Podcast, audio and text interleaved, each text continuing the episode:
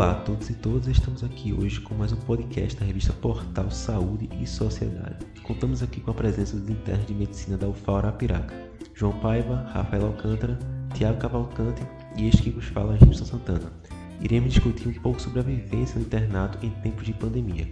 A primeira pergunta vai para o João e é a seguinte: qual a importância da realização do internato, mesmo com todos os riscos inerentes à realização da prática no contexto da pandemia?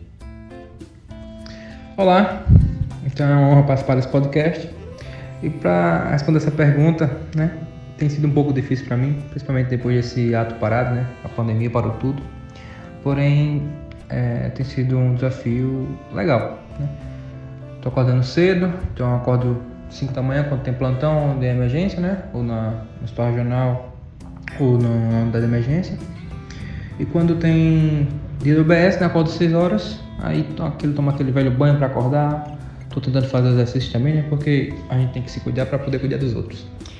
Em questão de biossegurança, eu procuro fazer um rodízio de máscaras. Todo dia eu uso uma máscara de 95 diferente e fico repetindo elas cada semana. Né? Tem um local específico para elas.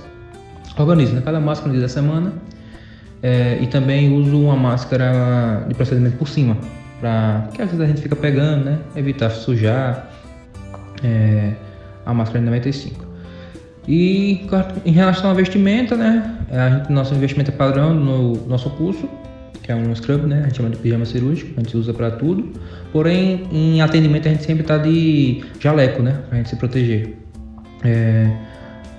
Aí quando é assim suspeita, a gente se paramenta mais também com face shield algumas vezes, que a gente tem a suspeita de Covid. A gente não tá tendo Covid, né? Porém, quando a gente tem essa suspeita, a gente coloca. É, as mulheres estão também usando touca. E ao examinar sempre, é, preferivelmente, que disponível, né, a gente está usando também as luvas de procedimento. Mas tem sido isso. E todo dia, é, roupas diferentes, máscaras diferentes.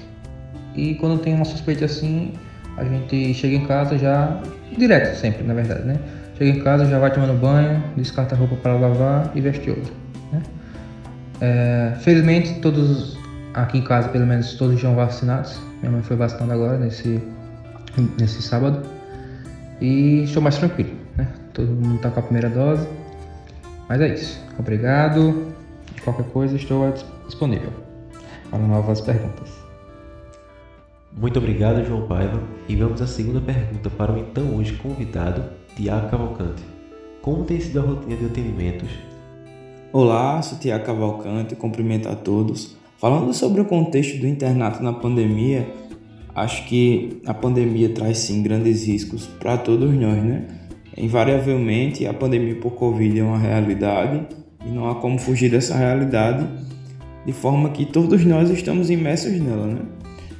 Quanto ao internato, o internato é uma parte essencial do currículo médico, é uma, um, uma condição sine qua non para a formação de um bom médico é um bom internato, é um bom internato, um internato bem feito, né? Porque desde os primórdios, é, desde Hipócrates, né, que não se faz, não se faz medicina sem paciente. A medicina, ela não, não há como se dissociar, né, a prática médica do paciente em si, né? Em medicina, de fato, eu acho que para nós que estamos agora no internato, percebemos ainda mais claramente a conexão que existe entre um aprendizado da prática médica e o paciente, né? É preciso ver o paciente, não, não tem como fugir desse contato, não tem como fugir dessa relação tão importante que pauta a, prática médica, né? A prática médica só existe porque é a relação médico-paciente. Sem a relação médico-paciente não há prática médica. Então, apesar dos riscos, né, vamos falar um pouquinho sobre a questão dos protocolos que estão sendo feitos e todos os cuidados que estão sendo tomados. O internato e a execução do internato de forma presencial é uma condição sine qua non para que se formem bons médicos que são profissionais tão requisitados e tão necessários nesse contexto de pandemia, né? Infelizmente ou felizmente o risco biológico é uma condição inerente à prática médica, né? Então, desde sempre nós estamos expostos a esse risco biológico. Então, é necessário saber utilizar os EPI, saber, saber como se portar, saber seguir as normas de biossegurança, mas é impossível ter uma formação médica sem uma prática é, e sem a prática dessa relação tão importante que é a relação médico-paciente, né? Sem, sem paciente, sem paciente não há medicina. Muito bem, Tiago. Realmente, o dia a dia, a prática é que nos torna capaz de evoluir, né? Agora, Rafaela, você que sempre teve o maior tempo de vivência dentro do HE, o que está achando do movimento do fluxo de atendimento pré-pandemia e durante a pandemia dentro do hospital de emergência? Olá, pessoal, tudo bem? Sou Rafaela Alcântara, acadêmica de medicina, e desde já agradeço o convite para participar desse momento aqui com vocês. Antes de responder a pergunta, é necessário explicar que o hospital de emergência é um estabelecimento de saúde que atende urgências e emergências provocadas por causas externas, a citar vítimas de acidentes de trânsito, quedas, queimaduras, afogamentos, intoxicações, entre várias outras causas. Nesse contexto, a pandemia não interferiu no perfil dos pacientes que chegam ao hospital, ou seja, são sempre os mesmos tipos de pacientes que necessitam de um atendimento rápido e eficiente.